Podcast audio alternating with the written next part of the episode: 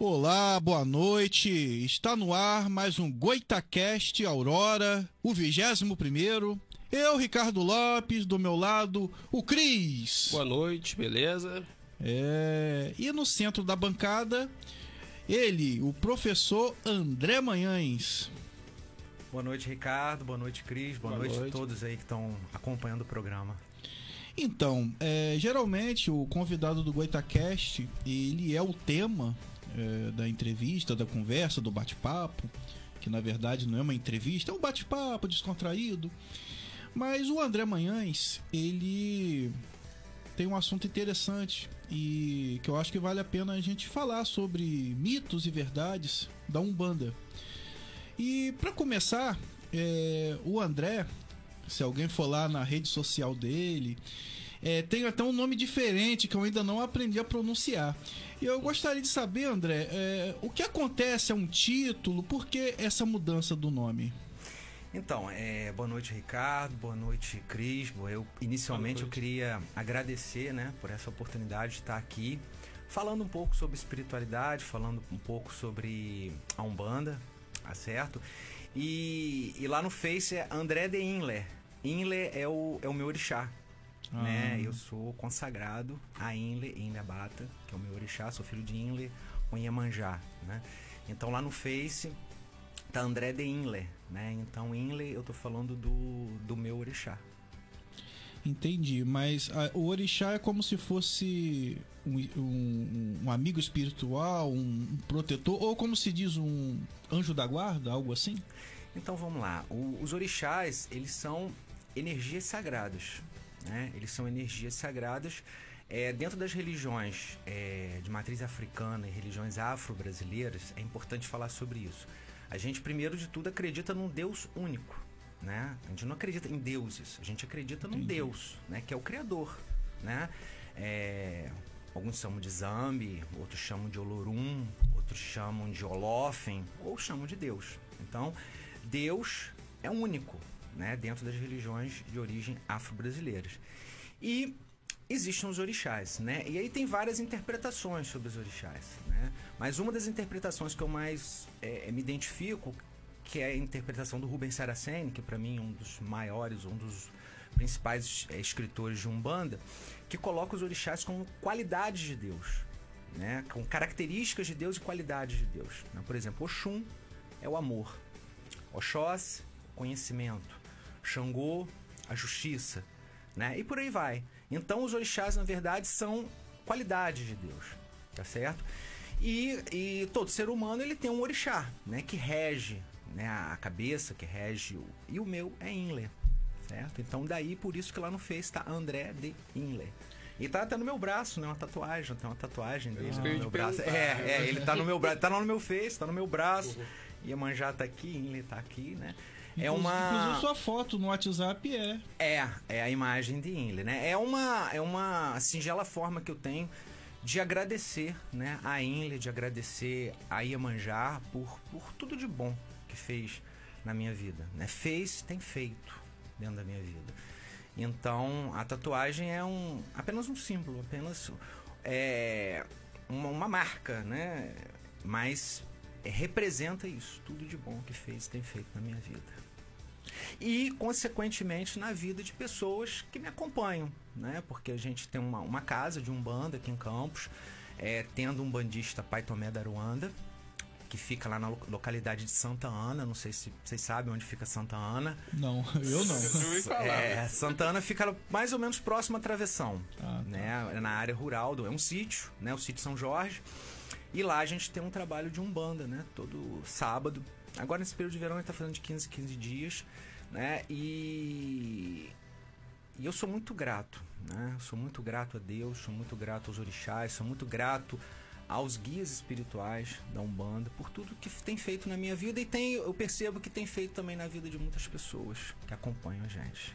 E em relação aos orixás, como que você chegou a essa conclusão que são esses? É uma escolha sua? Como que acontece? Então, é, eu, eu sou da Umbanda, né? Como eu falei aqui anteriormente, mas eu também sou de If- Ifá. Né? Eu sou Alfacã e Ifá. E, e um dia eu me iniciei em Fá, eu faço parte da. É até importante falar sobre isso, que eu tenho uma, uma honra muito grande de falar sobre isso. É, a minha família de Fá é a família Fani Lorum, né, que é uma casa que funciona no Rio de Janeiro, em Pedra de Guaratiba. Né, sou afilhado de Evandro Luiz de Carvalho, o Turairá, que é meu padrinho em Fá, meu Lócio Aju, que a gente chama. Tem o meu Ojubanacan, Luiz Alexandre, o Canaturale. Tem a minha madrinha, Rosemary, o Baladê. E eu acho muito importante falar sobre isso, né? Porque dentro das religiões de origem africana é sempre importante a gente é, falar da nossa raiz, né? Da, da, da onde que eu vim, né? E um dia, quando eu me iniciei em Fá, né? nesse processo, nesse ritual de iniciação, que é um ritual que leva três dias, é que ficou ali Urúmila, né? Urúmila definiu Inle como meu orixá de cabeça. Né? E então foi a partir daí que veio. A, a minha iniciação veio a partir desse caminho. Foi o caminho que eu trilhei, foi o caminho que eu, que eu segui. E como eu falei, eu acho muito importante falar da minha família de Fá, né? até porque é uma forma de gratidão. Eu aprendi, né, dentro da espiritualidade, que a gratidão é o maior de todos os sentimentos. Né? Então, você ser grato é fundamental. Eu não conheço ninguém, nenhum ingrato feliz. Todo ingrato é um infeliz, pode ter certeza disso. E a gente sempre onde está tem que demonstrar a gratidão, não só pelos orixás, pelos guias espirituais, mas pelas pessoas também, né? Acho que isso é fundamental. Então, no caso, não é você que, ou qualquer uma pessoa que chega, não, eu quero que esse seja o meu orixá. A pessoa escolhe aleatoriamente. Não, não, não. Isso daí é uma coisa que, que já vem, tá, tá com a gente. Predestinado. Isso daí, tá com a gente. E como eu até coloquei como tema, né, mitos e verdades, é, você deve escutar assim muito comentário maldoso, piadinha. Você, André, já teve assim algum, alguma dificuldade, algum preconceito com alguém da família, com um amigo em relação a Umbanda? Então, é, o preconceito em relação não só a Umbanda, mas como a todas as religiões é, de origem africana ou afro-brasileira, o preconceito é enorme, né? E quando a gente fala do, do, preconceito, a gente fala junto dele da ignorância, né? Porque a ignorância, ela caminha junto com, com, com, com o preconceito. Então, quando é, os negros vieram para o Brasil na condição de escravos, naquela condição deprimente, degradante, eles vieram trazendo né, a religiosidade deles, o culto deles. E dentro do culto deles estava o culto aos orixás. Né? E a partir daquele momento, né, 1530, mais ou menos, século XVI, inicia-se o processo de escravidão no Brasil. E para se escravizar o negro, tinha que dizer que o negro era um ser inferior. Né? E tudo que o negro trazia era inferior.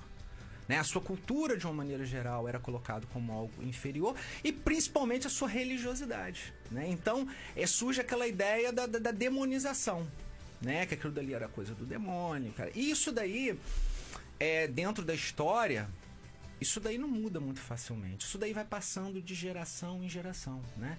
Então, essa demonização das religiões de origem africana e afro-brasileiro, ela é, é, se manifesta no dia a dia da gente através da coisa do preconceito, né? E eu já passei por diversas situações de, de preconceito. Só que eu sou uma pessoa muito assim, eu, eu, eu faço o que eu tenho que fazer, né?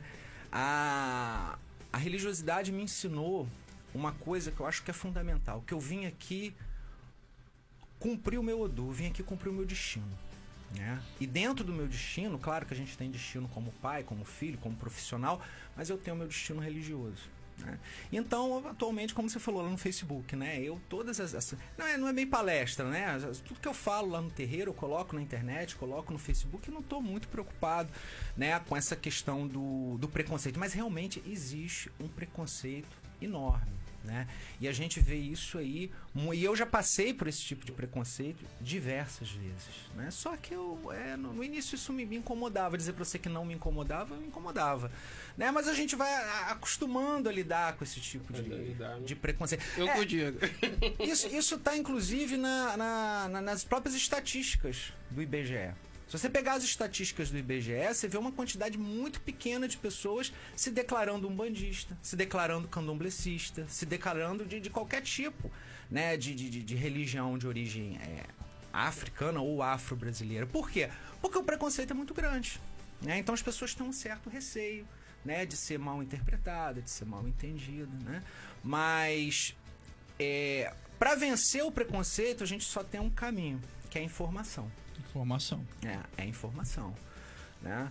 É, e é isso que a gente tenta fazer nas redes sociais, a gente tenta fazer no Facebook, a gente tenta fazer justamente colocar a informação para as pessoas e tirar principalmente da cabeça das pessoas essa ideia da demonização que existe em cima das religiões de origem é, afro-brasileiras.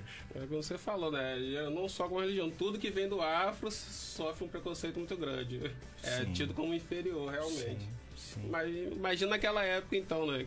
É, que era, o pessoal era sumariamente católico, né? Uhum. Que era a religião predominante. Sim. E os escravos vêm trazendo uma religião, religião totalmente diferente, com uma forma uhum. totalmente diferente de cultuar, né? de lidar. Eu imagino uh, o preconceito, a dificuldade que era. Né? Sim, e como eu coloquei, para se escravizar o negro, tinha que dizer que ele era inferior.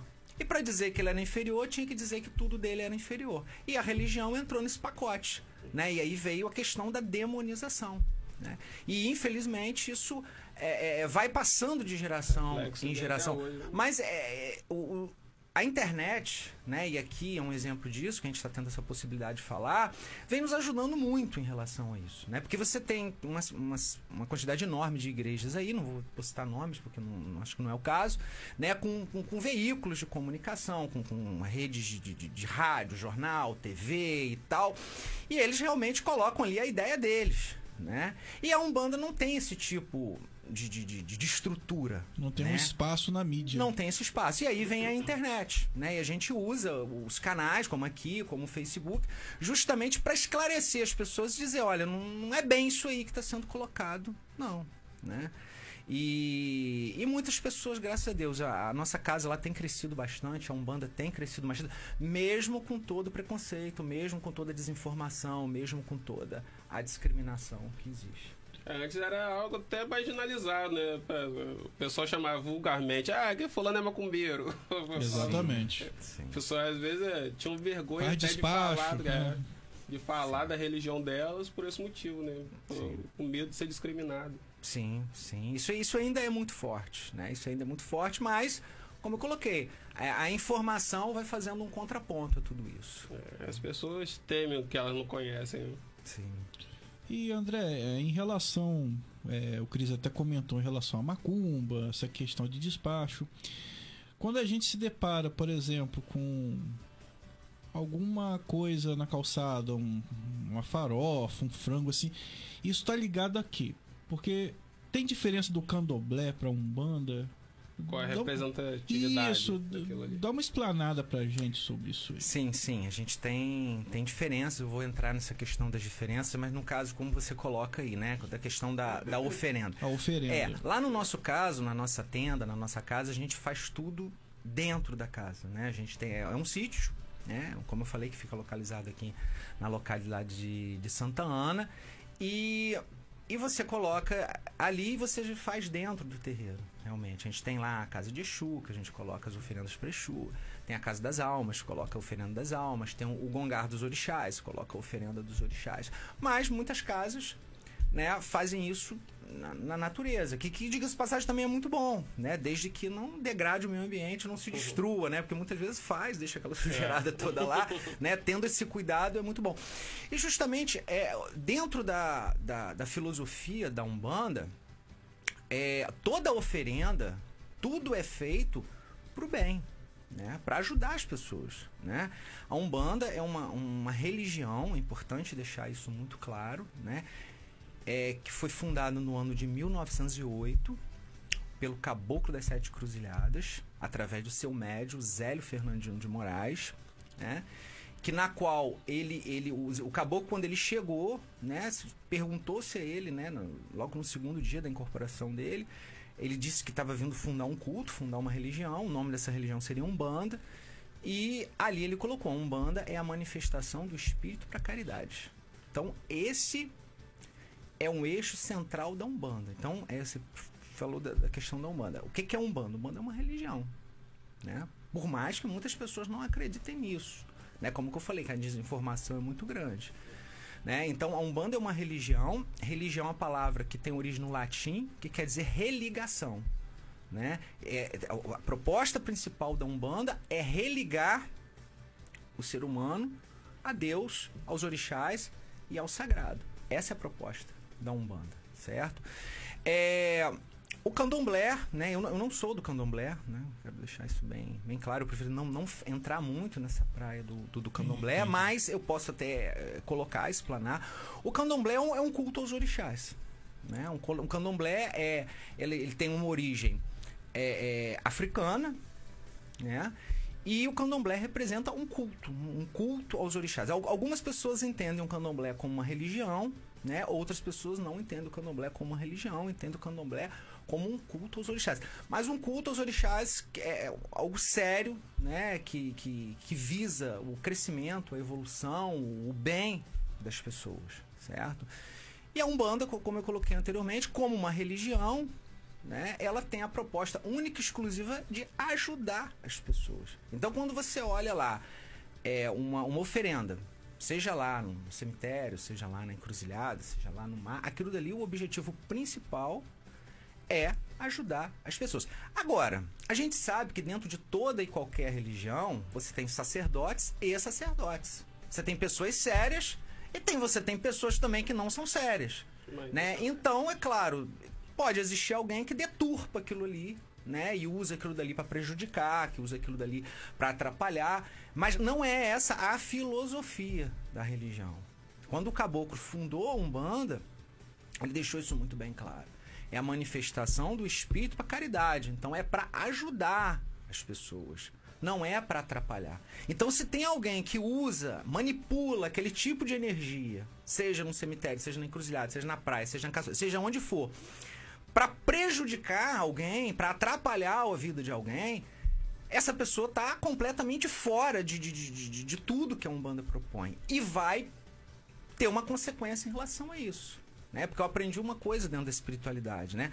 Quando você planta flor, você colhe flor. Quando você planta pimenta, você colhe pimenta, né? Então, se a pessoa ela, ela realiza aquele tipo ali de ritual para prejudicar alguém, primeiro, ela está completamente fora da, da, da, proposta da religião. E segundo, ela vai ter uma consequência negativa ali. Ela está criando, na verdade, uma maldição. Essa que é a grande verdade. Né? Ela está usando uma energia sagrada para atrapalhar a vida de alguém, para prejudicar alguém. Então ela está criando uma maldição para a vida dela. Então essa maldição em algum momento vai se manifestar na vida dela por conta de estar tá usando algo que deveria ser pro bem e está usando para prejudicar é, alguém. Como você falou, gente, mal, mal intencionado tem em todos os lugares. Pode ter até dentro da igreja alguém orando com pro, certeza, pro mal de outra certeza. pessoa. Sim, sim. E você acabou respondendo a pergunta da Raíza, que ela questionou essa questão do uso para o mal. Você sem saber, acabou respondendo.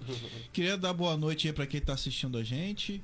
É, Raíza Miranda, Kel Freitas, minha esposa. Kel. Esse Felipe Ferreira. Queima ou não queima? a Sol, grande Sol aqui da rádio. Minha mãe, Juna Lopes, está aí acompanhando a gente. Dona Júlia, aquele é, abraço. É, Jonathan Viana, que agora é colega aqui da Rede Aurora também. É isso, Sol. E minha mãe, né, ela até comentou do preconceito por ser kardecista, que desde criança que ela sofre, né? É, ela diz que antigamente os coleguinhas falavam, ih, Júnior é, é, espírito. Não é espírito, não, ela é espírito. Aí a mãe não deixava ir brincar com ela, cara. Tem. É. Esse tipo, infelizmente, isso ainda acontece. Acontece muito, mais até do que a gente imagina. Mas é o exemplo que, que a sua mãe está colocando, um forte abraço para ela, é, é, é, uma realidade. Não sei se o senhor chegou a ver, teve, alguns meses atrás, no ano passado, teve uma polêmica no jogador da seleção, o Paulinho. Ele, antes do jogo, ele postou lá no Twitter dele: é, vamos, vamos pro jogo hoje e tal, e que Exu nos abençoe. Nossa, que ele deu uma polêmica, o cara recebeu uma enxurrada de críticas. Né? Geralmente o jogador bota que Deus nos abençoe, não sei o quê, que Jesus abençoe. E ele foi uma das primeiras pessoas que fez isso. Sim, né? esse aí é um exemplo típico do, do preconceito, né? Porque ele é uma pessoa famosa, uma pessoa conhecida, isso. né? Ele foi lá e, e, falou de Exu. Exu é um, é um orixá, né? Exu é um orixá. É... E ali naquele momento ele sofreu aquele enxurrada de, de crítica. É, o preconceito, infelizmente, ele é muito presente na nossa sociedade. É, na verdade, né, eu conheço o André há algum tempo, é meu primo. E eu sei, André, que no começo, né, da, até no começo da sua vida, até é, pela ligação que a nossa família tem com o kardecismo, você é, chegou né, a seguir a linha kardecista. Em qual momento você viu que a Umbanda tinha mais o seu estilo? Sim, é... Inclusive o meu nome é André Luiz. André Luiz. É, meu nome é André Luiz porque minha mãe é kardecista. Sim. Né? Ela colocou meu nome de André Luiz e eu tenho um, eu tenho um orgulho muito grande do meu nome. Eu gosto muito do. Eu vejo um monte de gente falando em trocar o nome. Eu nunca queria trocar meu nome nunca. Eu tenho um orgulho enorme desse nome, André Luiz. Né? E como você colocou, né? É, eu frequentava né, o kardecismo com a minha mãe, com, principalmente com a minha mãe, que meu pai era católico. E minha mãe kardecista, e, e isso daí foi mais ou menos até os 18, 19 anos. Né? Foi a partir daí que eu comecei a me identificar com as religiões de origem é, africana ou afro-brasileiras. Né? E comecei meio sem entender, né? porque é quando você tem isso na família, você vai perguntar ao pai, vai perguntar à mãe, vai perguntar ao tio. E eu, na verdade, eu não tinha esse histórico Uma referência. Família, não né? tinha, né? E aí eu fui, né? Fui é, frequentando aqui, frequentando ali, aprendendo aqui, aprendendo ali, né? É, e sou muito grato né, a todos esses lugares. Então foi mais ou menos a partir dos, dos 18, 20 anos, mais ou menos. E a partir dali eu tive um encontro com o meu destino. Né, que o meu destino realmente era. Ele passava, né, ele passava e passa pelas religiões de origem afro-brasileiras. Né? Mas assim, sou muito grato ao kardecismo por tudo. Né? Aprendi muito, cresci muito. Tem, eu tenho uma admiração, um respeito muito grande pelo kardecismo. Na verdade, eu tenho uma admiração, um respeito muito grande por todas as religiões por todas as pessoas que procuram é, é, levar a religião com seriedade. Né? Eu tenho um respeito enorme, vou dar um exemplo aqui, pelas igrejas protestantes, pelas igrejas evangélicas. Eu acho que tem pessoas sérias ali, eu acho que tem pessoas, ele, ele, eles vão muitas vezes aonde nós não conseguimos chegar. Eles fazem um trabalho belíssimo nos presídios, por exemplo, né? Que eu tiro o chapéu, acho uma coisa fantástica, né? Tenho uma admiração muito grande pelo, pelo kardecismo, um carinho, um respeito muito grande pela, pela, pela Igreja Católica, por todos. Porque eu acho que é, o, o caminho é por aí, né? Se a gente olhar os dedos das mãos, eles não são iguais. Né? Então, você vai ter pessoas que vão se identificar com a Igreja Católica, com aquele rito da Igreja Católica. Você tem pessoas que vão se identificar com as igrejas evangélicas. Você tem pessoas que vão se identificar com o candomblé, pessoas que vão se identificar com Ifá, pessoas que vão se identificar com Umbanda. Né? E, e o importante é que as pessoas soubessem é, é respeitar, né? é respeitar o diferente. Eu acho que é, é, esse é o grande problema da nossa sociedade. É a falta de respeito com o, o, aquele que é diferente de mim. Né? Isso se dá em relação à religião, isso se dá em relação opção sexual ou o caminho sexual de cada pessoa. Isso se dá em, em relação a, a, questões políticas. A gente é, viveu aí, né? É, viveu e está vivendo ainda, né? Essa questão aí de um, de um, de um, de um todo um, um enfrentamento e uma dificuldade da pessoa é respeitar o outro. O maior problema acho, né? do mundo é isso. É a pessoa, tudo aquilo que não convém a ela, não, não é parecido, é semelhante com o que ela curte, o que ela gosta, do que ela acredita, para ela já não presta. Tá ela cancelado. Que, é, ela acha que tem que odiar, que tem que combater. Sim, e infelizmente isso muitas vezes acontece é, dentro das religiões. Mas eu queria dizer assim que eu tenho uma, um respeito muito grande por toda aquela por todo aquele cidadão, por todo aquele sacerdote que procura fazer um trabalho sério, um trabalho bem intencionado. Existem muitos, né? Muitas vezes a gente vira e mexe aí, ouve é, diversos escândalos, né? Em relação a, a sacerdote de todas as religiões, não é só religião A, B ou C, mas eu tenho certeza que a grande maioria procura fazer um trabalho sério. Mas infelizmente o negativo ele acaba tendo uma uma repercussão maior. A proporção maior. A proporção maior, né? Aí fica aquela, aquela coisa. Mas eu tenho certeza que tem muita gente séria, muita gente boa. E todo problema que acontece, a culpa é do homem, a culpa é do humano claro, que tá claro. ali dentro. E a Sol Almeida, dá uma subidinha aí, ô. Ai. Ela pergunta o seguinte: você até falou sobre isso, né? Como se descobre o orixá? E eu até ia te perguntar isso também, se vocês também jogam búzios. Sim, né? Eu, eu jogo búzios. Eu jogo Búzios, eu jogo o jogo de Merida e Logum, Búzios. E, e no jogo de Búzios a gente procura é, através do orixá que é Eleguá, né? Que é o orixá que responde ali no jogo.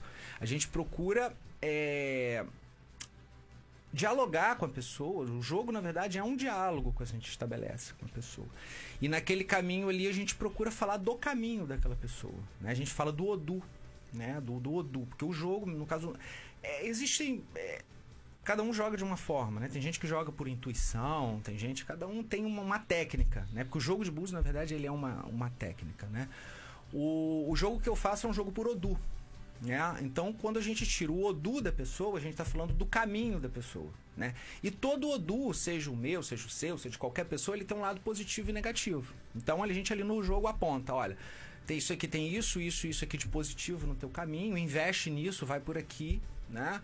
Porque vai ser bom para você. E a gente fala também do lado negativo do Odu, né? Olha, cuidado com isso daqui, cuidado com, com essa maldade aqui, cuidado com essa situação aqui, cuidado que às vezes você tá falando demais, né? Tá falando coisas para pessoas que você não deveria falar, tá confiando em pessoas que, que você não deveria confiar, né? Então o jogo justamente é, tem por esse é, por, por objetivo é, ajudar a pessoa no seu caminho. Né? Esse que é o objetivo maior Você do jogo. Dá um bom direcionamento. Dá um direcionamento e aí a gente ali faz um aconselhamento com base no que o Orixá está colocando, não é com base no que o André acha, com base no que o Orixá acha, no que o Orixá é, coloca, né? E ali a gente às vezes passa alguns trabalhos, passa alguns banhos, passa algumas oferendas que são para são energias importantes no caminho da pessoa ali naquele momento, para a coisa poder caminhar melhor, né? Porque é, com o objetivo principal né, de ajudar as pessoas na, na sua caminhada, porque é,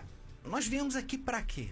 Né? Às vezes eu, eu, eu, eu, sempre me perguntei muito isso, né? Quando antes muitas vezes de entender um pouco mais sobre a religião, eu me, me perguntava: o que, eu estou fazendo aqui? Né? O que, que eu vim fazer aqui? Né? E hoje, graças a Deus, aos orixás, aos meus guias espirituais, eu tenho a convicção do que eu estou fazendo aqui. Né?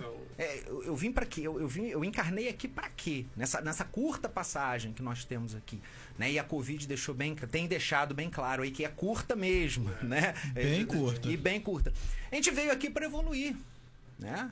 Cada um de nós, a razão principal do André estar tá encarnado aqui, de todo ser humano estar tá encarnado aqui, é evoluir. Evoluir como? Evoluir sendo uma pessoa melhor, buscando ser uma pessoa melhor a cada dia.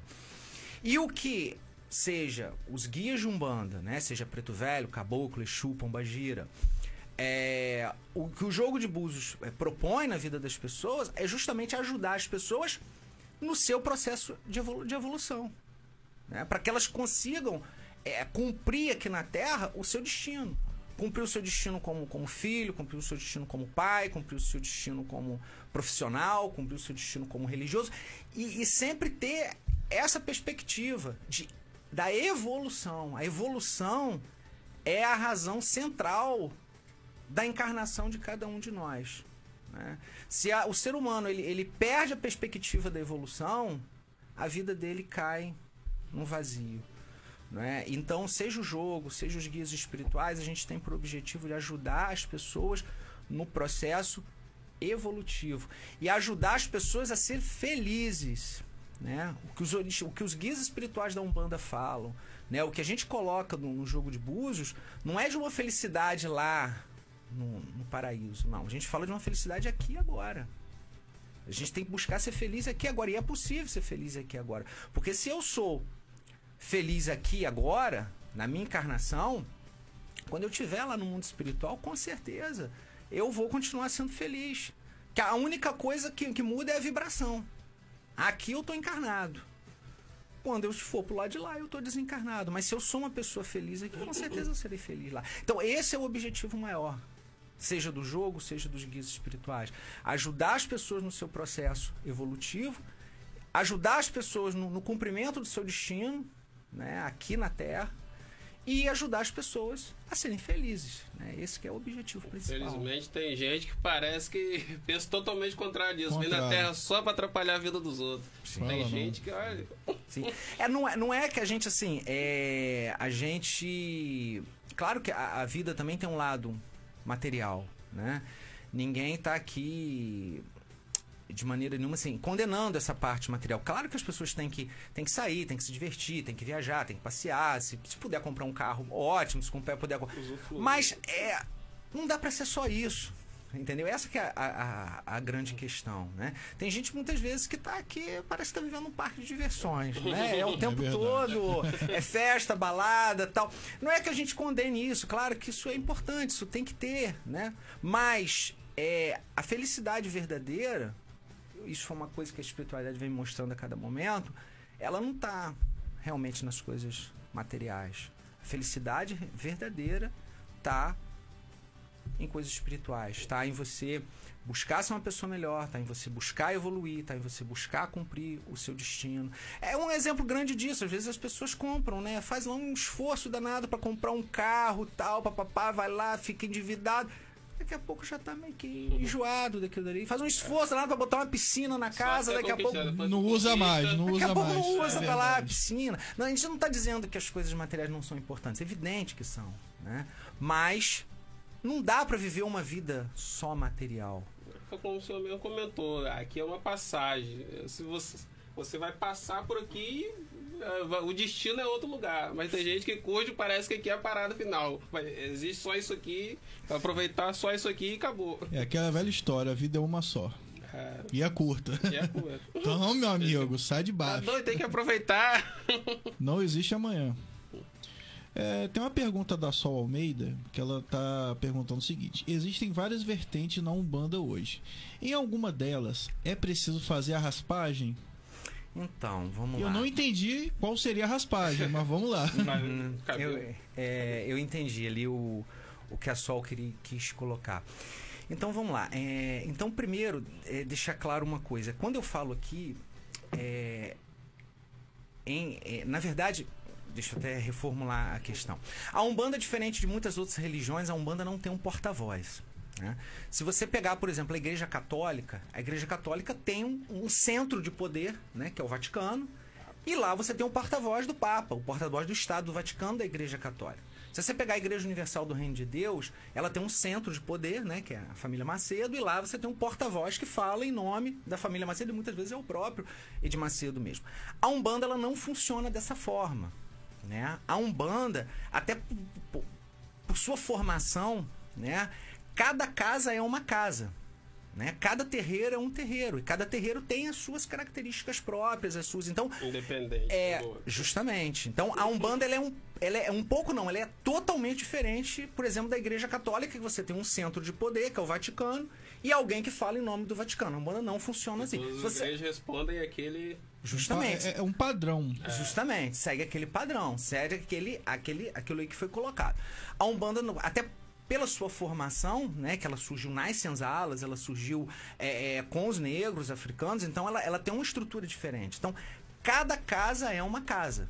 Então é importante que isso fique muito claro. Então, quando eu falo aqui, eu não falo em nome da Umbanda, porque eu não sou o porta-voz da Umbanda, como também não existe porta-voz na Umbanda. É importante também falar isso. Que tem certas pessoas que se colocam na internet, muitas vezes, e se colocam como porta-voz da Umbanda. É né? isso que eu perguntar, que às vezes tem alguns encontros, eu comendo, aí a pessoa bota um cara lá, que é representante, isso aqui é da Umbanda no Brasil. É. Não tem. Se você for na cidade do Rio de Janeiro, na cidade do Rio de Janeiro, você tem mais de 50 federações de Umbanda federações. Né? Então, quem, quem fala em nome da Umbanda? Então, não existe um porta-voz na Umbanda. Né? Eu falo em nome da casa que eu dirijo, que atendo o umbandista Pai Tomé da Aruanda. Né? Então, agora respondendo aí a, a pergunta da Sol, né? Sol. Da Sol. Sol então, é, o ritual de, de, raspar, de fazer o santo, ele não faz parte da Umbanda. Tá? Esse, o ritual de fazer o santo, de raspar, raspar não está na egrégora da Umbanda certo? Existem outras tradições que fazem isso, né? O candomblé, né?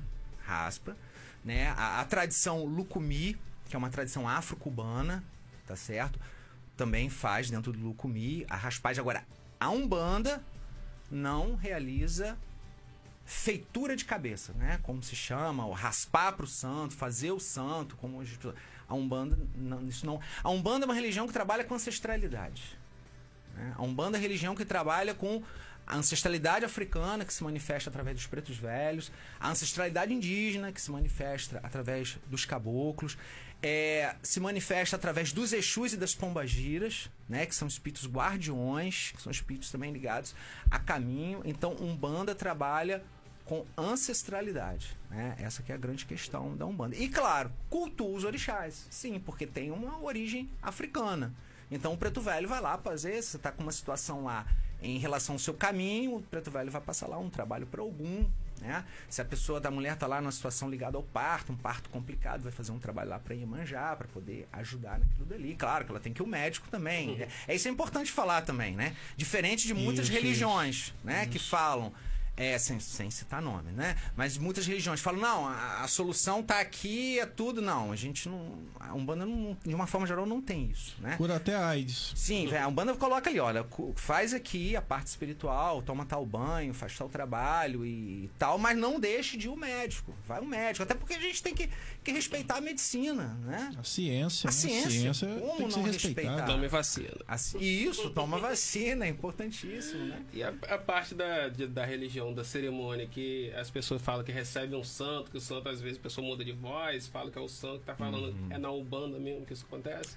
Sim, sim. As pessoas recebem né, a, a, a energia. Né? Por exemplo, amanhã eu tenho lá no terreiro uma gira de caboclo. Né?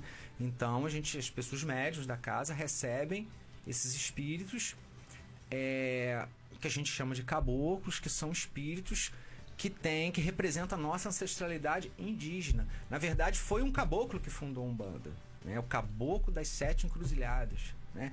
em respeito ao Brasil. Né? Quando a gente fala em índio, a gente está falando em quê? O Brasil. Né? Quem é o dono disso tudo aqui, dessa terra? Né? Foram os índios. Então, recebe um espírito, né? um, um uma entidade, um espírito, como tu preferir chamar, de um índio. Quando é um, uma gira de preto velho, recebe um espírito lá de um, de um preto velho, que representa a nossa ancestralidade africana. Tá certo? E, e é uma coisa importante falar sobre isso, né? Que o, que, que o preto velho que está ali incorporado no médium, ele muitas vezes, alguns deles foram realmente ex-escravos. Que evoluíram através do sofrimento. Porque o sofrimento é uma, uma via de evolução. Então, muitos ali espíritos que estão ali encarnados foram realmente ex-escravos. Agora, é, necessariamente, nem todo espírito que está ali foi um ex-escravo. Então você tem muitas vezes um ele, ele, ele, veste uma roupagem. Ele veste uma roupagem de preto velho, em respeito à tradição da Umbanda, em respeito à tradição do povo escravo, do, do povo negro, né? Mas necessariamente nem todo preto velho foi ah, então o preto um... velho, na verdade, não é uma pessoa específica. Foi tal pessoa que virou o preto velho. Pode ser, vai. Foi um espírito. É uma categoria. É, é como uma, uma linha de. A gente chama na Umbanda de linha de trabalho. É, o preto velho é uma linha de trabalho que, que, que é formado de, de, de ex-escravos, mas como eu falei, nem necessariamente nem todos foram realmente ex-escravos. Ah, você tem muito preto velho que foi médico, que foi cientista em outras encarnações, mas que veste aquela roupagem de preto velho para ajudar as pessoas. A mesma coisa são os caboclos. Nem todo caboclo foi necessariamente um índio na última encarnação ou nas últimas encarnações. Ele muitas vezes foi um padre, ele foi um, um cientista, e mas veste aquela roupagem né, de, de, de índio em respeito à tradição e trazendo toda aquela característica ali, né? O índio faz o trabalho o quê? O índio trabalha com as ervas, né? A Umbanda, a Umbanda é uma religião, quando a gente fala dos orixás, é, Umbanda é uma religião incrível, né? É uma religião maravilhosa, não como toda religião é maravilhosa, mas vou falar aqui especificamente da Umbanda, é porque a Umbanda trabalha com, com as forças da natureza, né? Então, quando o preto velho passa lá para você um para pessoa um banho de descarrego, né? Ali naquela erva, você tem o que naquela erva ali? Você tem a, a força da terra, você tem a força da chuva, você tem a força é, do sol, né? E através da, da pessoa macera aquilo dali, tirando o sangue da erva, e através da fé daquela pessoa, você potencializa ali uma energia muito grande, uma energia de, de cura, né? Mental, física e espiritual. Mas é aquilo, tem que ter fé tem que acreditar naquilo que você está fazendo. Se a pessoa não acredita naquilo que está fazendo. Não é só o material que vai curar qualquer pessoa. Se fosse assim, é só, sei lá, catar uma folha e passar. Sim, sim. É como em cada religião tem especificidade, a palavra especificada. É, é Especificidade. Especificidade. Alguns têm água benta, óleo sim, ungido. Sim, Mas sim. não é necessariamente o material que vai te fazer bem. Ou... É energia, sintonia. É. É, só que eu acho errado o seguinte: preto velho afrodescendente na melhor idade, né? Sejamos politicamente corretos. É verdade. Mas tirando a, a piada infame, sem graça, como sempre. É, então, é, é, eu também achava que o Preto Velho foi tipo um, uma pessoa, assim como Jesus, né? Mas não, na verdade, é uma categoria né? espiritual. E, eu vi algum tempo atrás, André, algum, alguma coisa você falando sobre isso no Facebook de Preto Velho e também de Pomba Gira. Sim, Sim, sim. Também é uma outra categoria. Sim, uma outra linha de trabalho, né? É, e é importante falar sobre os Exus e as pombagiras. É, é muito importante falar. Por quê? Porque o, o, preconceito que existe, principalmente em cima dessa linha de trabalho de Exu e Pombagira, realmente é um preconceito assim enorme. Né? Na verdade, o, o que, que são os Exus o que, que são os Pombagiras? Eles são guardiões. Né? Eles são espíritos que é, é, todos nós temos essa, essa qualidade de espírito na nossa vida, né? que eles nos guardam e nos protegem né? de todo tipo de maldade, seja ela física e espiritual. Né? A energia de Exu é uma energia de vitalidade. Então, quando você participa de uma gira de Exu, de um trabalho de Exu, você sai dali com, com vigor, com uma energia de vitalidade. E a energia de Pomba Gira é uma energia de desejo. As pessoas ligam muito a energia de desejo de pombagira ao desejo sexual. E não é necessariamente só o desejo sexual, é desejo de todos os aspectos. O pessoal vê uma mulher muito atraente na rua e essa mulher tá com pombagira, os homens estão é todos olhando para ela. Sim. Liga muito a luxúria, né? É. Sim, sim. Mas na verdade, a, o desejo que a pombagira traz é um desejo, é um desejo de uma forma geral, né? É desejo de, de aprender, desejo de evoluir, é o desejo de crescer, é o desejo de ser uma pessoa melhor. Então a pomba gira ela traz essa energia. E são energias vitais na vida de um ser humano. Né? Todo ser humano precisa é, de vitalidade. Se ele não ficar, não tiver vitalidade, ele vai estar lá dentro de casa, todo triste, todo jururu, né? Então, e Exu traz essa energia de vitalidade.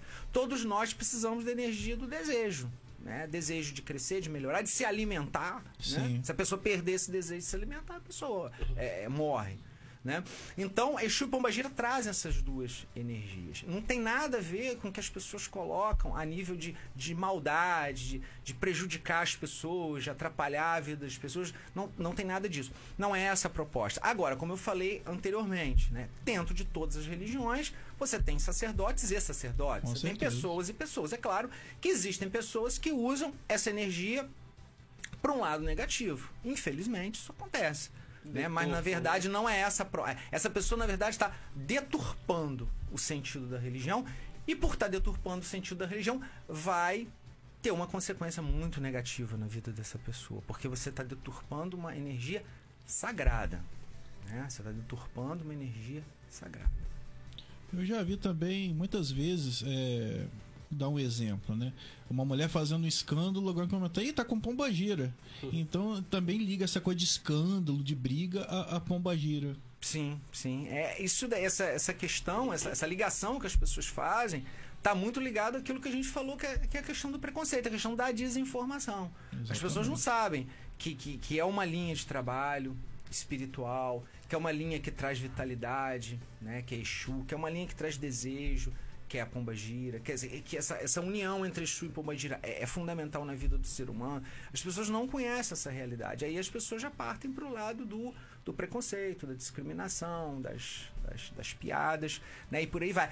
Mas graças a Deus nós tivemos aí no, nos últimos anos, né, um, uma série de é, é, organizações, federações, organizações religiosas, até mesmo políticos, né?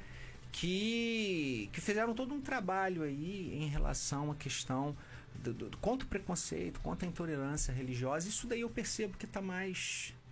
Né? Pelo menos na, na internet tem muito tempo que eu não sofro nenhum tipo de ataque. entendeu? Eu Mas... acho que a polarização hoje está mais na política. Sim, tá mais na política. Só deixaram os outros campos, estão é, brigando Futebol, mais pela política. religião tá de boa. É verdade, é verdade. E a Sol tá perguntando se na Umbanda a manifestação dos orixás é a irradiação. Sim, sim. É, como, como eu coloquei anteriormente, a Umbanda ela é uma religião, né? o candomblé é um culto aos orixás. E é diferente, né? são, são egrégoras diferentes, são energias diferentes. Né? Então, dentro da Umbanda, a manifestação do orixá se dá de uma forma. Dentro do candomblé, a manifestação do orixá se dá de outra forma. Dentro da Umbanda, o orixá é invocado em português, né? porque a Umbanda é uma religião que nasceu no Brasil. Né? Dentro do candomblé, o orixá é invocado em língua africana, certo? Então tem realmente e a forma de, de, se oferendar e a forma de se, de se cultuar ela é diferente. O que acontece muitas vezes é que existem muitas casas, algumas casas, existe casas de, um, de umbanda pura, né, que são só umbanda, e existem casas que são umbanda e também candomblé, né? Então, existe aí também essas diferenças. Né? O importante é a pessoa é é, frequentada, todas as duas linhas, né, podemos dizer assim, merece todo respeito. Né? Seja uma casa de umbanda pura, seja uma casa de umbanda que, que também tem o um candomblé, né? Mas é importante sempre é deixar isso bem, bem separado, né? Umbanda é umbanda, candomblé é candomblé. Mesmo que a casa seja de umbanda e candomblé, né, que o sacerdote seja de umbanda e candomblé, é importante que ele, que ele separe bem. Umbanda é umbanda, candomblé é candomblé, porque senão gera uma certa confusão. É. Eu tava conversando com um amigo há poucos dias atrás justamente sobre esse assunto religião. Ele falou que ele frequentou 15 anos a Umbanda, só depois de 15 anos que ele foi passar pro Candomblé. Uhum. Aí ele tá, me explicou por alto as diferenças. É. É, então a, a, é, é, bem diferente, né? Na Umbanda, no Candomblé é bem. Todos os dois das tradições religiosas merecem todo o nosso respeito, né? Mas é tipo...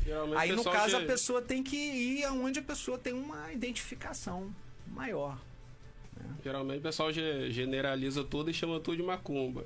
Sim. Exatamente. É, é tudo num pacote é, só. É, Aí cai na, na, questão do preconceito, né? Vira, é. vê que vira e mexe, a gente é, cai na questão do preconceito, porque realmente o preconceito é muito forte. Então a gente é, é, vem. Então, isso está muito presente. É, gostaria de lembrar que Goitacast Aurora tem um patrocínio da Oficina Garagem Campos. Você que está com o seu carro aí já sabe, Rua Aquidaban, número 114. E se você pensa em praticar automobilismo e acha impossível, é possível. Procura o Rodrigo lá na Oficina Garagem Campos. É, se você quiser telefonar DDD 22, uma sequência de 49 4170 e nas redes sociais arroba Oficina Garagem Campos. É possível sim fazer automobilismo com responsabilidade. Procura o Rodrigo e acelera. Valeu! Então, André, você conversando com a gente que você citou, né, que seu pai, né, que felizmente faleceu recentemente, é, dezembro do ano passado. Era católico, sua mãe kardecista. Houve algum conflito? Eu acredito que não, que pessoas esclarecidas. Houve algum tipo de conflito? Alguma coisa assim do gênero? Não, graças a Deus a gente nunca, lá em casa, a gente nunca teve assim, esse tipo de, de problema. E meu pai, ele, ele era católico, né? Ele era católico, como eu coloquei, e papai ia, ia no mercado, ele estava aposentado, né? Ele faleceu com 84 anos, e ele ia no mercado todo dia. Né? Ele ia no mercado todo dia, fazer feira, comprar alguma coisa e tal. E ali no mercado você tem aquelas lojas de Umbanda, né? Sim, eu vira e mexe, eu passava uma listinha pra ele, ah, papai, dava chave Aproveita e traz. Aproveita, traz lá pra mim e tal. E ele é até amigo do, do, do, dono da loja, virou amigo do dono da loja. Então a gente, graças a Deus, lá em casa a gente não teve assim. É, nenhum tipo de problema, nem com meu pai, nem com a minha mãe. Não tive. Mas, infelizmente, isso não é uma, uma regra. Isso é uma exceção. Né? eu conheço, eu conheço pessoas, né? É importante falar sobre isso, né? Lá dentro do nosso terreiro, né? Que muitas vezes é, tem algum tipo de que a gente chama de assentamento, né? Algum tipo de ferramenta, algum tipo de que, que a pessoa deveria levar aquilo para casa, mas a pessoa não leva para casa porque sabe que se levar para casa tal pessoa de uma outra vertente religiosa vai destruir aquilo ali, né? É, é, então essa pergunta que você fez é, é fundamental que me, e me fez é, é, lembrar disso, né?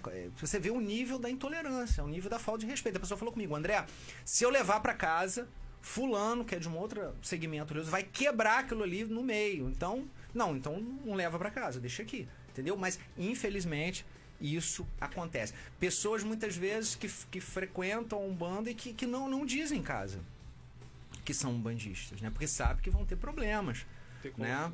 Pessoas é, muitas vezes que, que, que, querem muitas vezes postar uma foto na rede social com, com, com as suas guias no terreiro, alguma coisa, e, e, não postam, porque sabe que vão ser discriminados dentro da família, dentro do trabalho. Não, às vezes quando eu faço vídeo lá, eu tomo muito cuidado com isso, né? Eu sempre peço a pessoa para estar tá gravando vídeo, ó, tira o vídeo só meu, né? Porque às vezes você tem uma pessoa ali que, que eu sei que se aquilo ali for para rede social, vai atrapalhar a pessoa no trabalho. Isso, isso, pode causar uma demissão. Isso pode causar uma Eu demissão. Eu não duvido, não. Isso pode é. causar uma, é. uma demissão. Inclusive, é, então foi importante você falar sobre isso, porque infelizmente isso acontece e acontece muito, né? Porque essa questão da discriminação e do preconceito realmente é, é muito grande. Eu incentivo as pessoas, né? Eu incentivo as pessoas, não, coloca lá no, no seu Instagram, coloca no Face e tal, e divulga. Não, não, não tenha vergonha do que você é, não tenha vergonha do que você pensa por conta de A, B, C. Mas a gente sabe que, como você colocou, a gente tem que ter uma certa cautela, porque é. muitas vezes gera demissão, gera problema dentro de casa, né? Porque, infelizmente, isso acontece ainda muito no Brasil. E, André, eu até assisti na Record, né? Tava passando o Gênesis, né? Agora tá passando Bíblia. E tem muita questão do sacrifício. Uhum. E existe alguma ligação com a Umbanda em relação a esse sacrifício? Ou a oferta é só de frutas, assim, outro, outras coisas assim? Então, essa pergunta que você coloca é uma pergunta importante, a gente também falar sobre isso. Aí eu quero até voltar a uma questão que, como eu já falei anteriormente, né? É, eu me coloco aqui como dirigente da tenda Pai Tomé da Né? Não, não me coloco como porta-voz da Umbanda, como muitas pessoas fazem na internet. Existem como... autonomias. Existe autonomia. Cada casa é uma casa, cada casa funciona de uma maneira. Então vamos lá.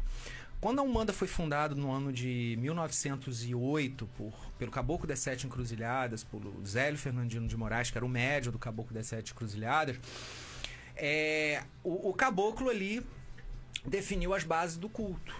Né? Que a Umbanda não teria tabaque, a Umbanda não faria sacrifício animal, a Umbanda, enfim, estabeleceu uma série de características da Umbanda. Então, as casas de Umbanda que seguem essa linha do Caboclo das Sete Encruzilhadas, que é uma linha que tem uma influência muito grande do kardecismo, essas casas não realizam sacrifício, certo? Então, é, essas casas que seguem essa linha não realizam sacrifício.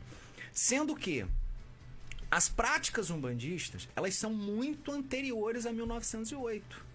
Né? As práticas, na verdade, é, é, é, do, do, dos pretos velhos, dos caboclos nas senzalas, são muito anteriores é, a 1908. E as casas que seguem essa, essa, essa linha mais africanizada, elas realizam o sacrifício. Então, é, a Umbanda, de uma forma geral, a Umbanda que vem a partir do Caboclo das Sete Encruzilhadas, não sei se eu, se eu respondi a tua pergunta. A Umbanda que vem a partir do Caboclo das Sete Encruzilhadas, ela não realiza o sacrifício. Como ela também não deve ter atabaque, né? Porque o Caboclo das Sete Encruzilhadas também é, é, é não era simpático essa, essa prática do, do atabaque. Certo? E, e é uma característica bem é, forte, né? O atabaque. É, uma característica bem forte. Agora, as casas de Umbanda que não, não, não seguem muito essa linha do caboclo, isso aí, seguem uma linha mais africanizada, essas casas realizam o sacrifício. Mas é um tema muito polêmico. É um tema muito polêmico essa questão do, do sacrifício animal. É, eu vejo muitas pessoas criticando né, o candomblé, criticando uma série de religiões por conta da questão do sacrifício animal. Mas é importante lembrar que o animal que é sacrificado ali depois serve de alimentação para as pessoas. Né? É importante lembrar isso. Então, aquele frango ali que foi sacrificado no candomblé, aquele animal que foi sacrificado de uma forma geral, aquilo dali depois serve de alimento para as pessoas. Então, eu vejo muita gente por aí criticando o sacrifício animal e vai pro final de semana pra churrascaria, Come sacrifício Desce todo carne. se empanturra de carne Nenhum vermelha. bicho morreu ali, nenhum animal morreu ali. Se empanturra. Eu já virei pra algumas pessoas e falei isso, né? A pessoa fala: "Não, eu não gosto de tal linha religiosa porque faz muito sacrifício". Eu falei: "Tá, mas você come carne vermelha, você é vegetariano? Como é que é?" "Não, como". Então Ué. me desculpe, você está sendo extremamente incoerente. O animal tá morreu, falando. meu amigo. Né? Porque ali no ritual religioso, é, o sacrifício ele tem duas, du- dois objetivos. Né? Ele tem um objetivo espiritual e ele tem um objetivo de alimentação. Então ele tem, tem, tem dois objetivos. Diferente lá do, do, do frigorífico, que só tem um objetivo de alimentação. Então, é, essa pergunta sua também é muito importante, porque eu vejo muita crítica ao sacrifício animal né? Mas crítica de pessoas, me desculpe, extremamente incoerentes, porque aquele animal que é sacrificado ele também serve para alimentação das pessoas, da mesma Exatamente. maneira que o- a carne que você come lá final de fome. semana lá no, no churrasco, entendeu? Só vegano pode falar. Vegano ele tem mais, né, coerência. Vegano nem para pra conversar. Não, mentira. Tô brincando, vegano. Infelizmente, o Goitacast tá chegando ao final. Poxa. Cada vez o tempo passa mais rápido, Tá né? Cada vez mais curto. Nossa, parece que foram 10 minutos. Gostaria de agradecer ao André por aceitar prontamente o convite, né? Foi tranquilo. E Eu fiquei com medo de você não aceitar, porque eu, cara, eu já tava pensando isso há tempo de ter você aqui. Agradecer ao Cris, né? Por estar me aturando 21 programas aqui. É difícil. Depois daqui a gente briga, essa né, porrada. E agradecer a Rede Aurora e a Oficina Garagem Campos. Valeu! Obrigadão. Boa noite. Obrigado, Tchau. obrigado.